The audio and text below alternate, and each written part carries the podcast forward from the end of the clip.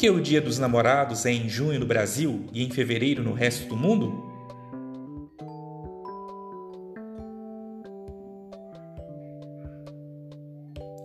Olá, eu sou Ideobrando e este é o podcast Ideobrando Ilimitado.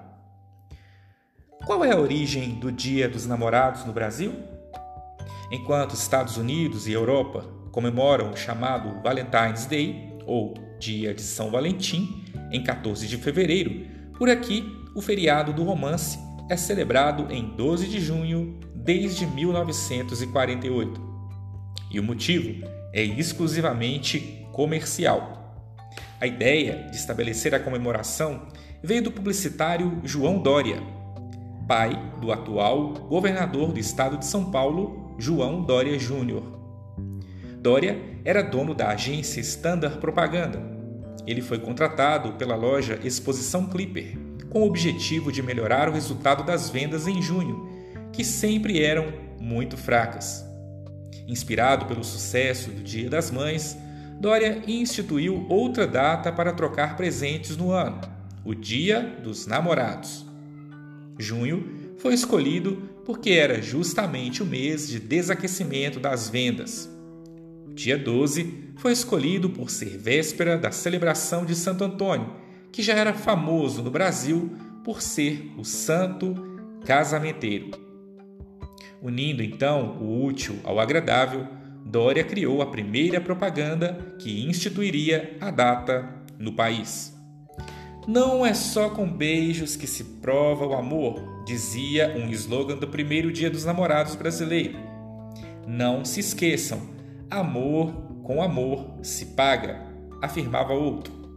A propaganda foi julgada a melhor do ano pela Associação Paulista de Propaganda à época. A data começou a pegar no Brasil no ano seguinte, quando mais regiões começaram a aderir Posteriormente, a comemoração se tornou nacional. Atualmente, o Dia dos Namorados já é a terceira melhor data para o comércio no país, atrás apenas do Natal e do Dia das Mães. A média do faturamento do dia romântico já chega perto de um bilhão e meio de reais. Mas, segundo previsão da Federação do Comércio de Bens, Serviços e Turismo do Estado de São Paulo, o consumidor daquele lugar não pretende gastar muito com o presente do Dia dos Namorados neste ano. Crescimento em relação ao ano anterior será de apenas 3%, segundo informou a agência Brasil Guilherme Ditz, assessor econômico da FEComércio.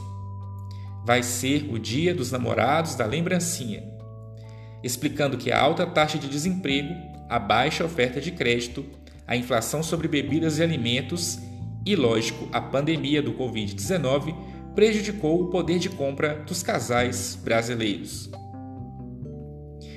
E o dia de São Valentim? A origem do Valentine's Day, dia de São Valentim, celebrado nos Estados Unidos e na Europa, é muito anterior ao Dia dos Namorados no Brasil. A data começou a ser celebrada no século V.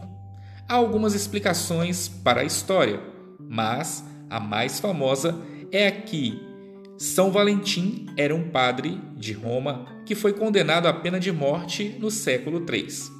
Segundo esse relato, o imperador Cláudio II baniu os casamentos naquele século por acreditar que homens casados se tornavam soldados piores. A ideia dele era de que solteiros, sem qualquer responsabilidade familiar, poderiam render melhor no exército. Valentim, porém, defendeu que o casamento era parte do plano de Deus e dava sentido ao mundo. Por isso, ele passou a quebrar a lei e organizar cerimônias em segredo. Quando o imperador descobriu, o padre foi preso e sentenciado à morte no ano de 270 depois de Cristo. Mas, durante o período em que ficou preso, Valentim se apaixonou pela filha de um carcereiro. No dia do cumprimento da sentença, ele enviou uma carta de amor à moça, assinando do seu Valentim, o que originou a prática moderna de enviar cartões para a pessoa amada no dia 14 de fevereiro. Foi apenas dois séculos depois que a data passou a ser efetivamente comemorada, quando o Papa Gelásio instituiu o Dia de São Valentim, classificando-o como símbolo dos namorados. A comemoração foi criada quando a Igreja transformou em festa cristã uma antiga tradição pagã, um festival romano de três dias chamado Lupercalia. O evento, ocorrido no meio de fevereiro, celebrava a fertilidade. Seu objetivo era marcar o início oficial da primavera. Mas há ao menos outras duas figuras históricas que disputaram o título de São Valentim associado a essa data. Uma delas é um bispo de uma cidade próxima a Roma, na região da atual Terni, e a outra um mártir do norte da África. Como não se sabe muito sobre essas duas outras figuras, o padre de Roma acabou se tornando o mais conhecido dos padroeiros dos namorados.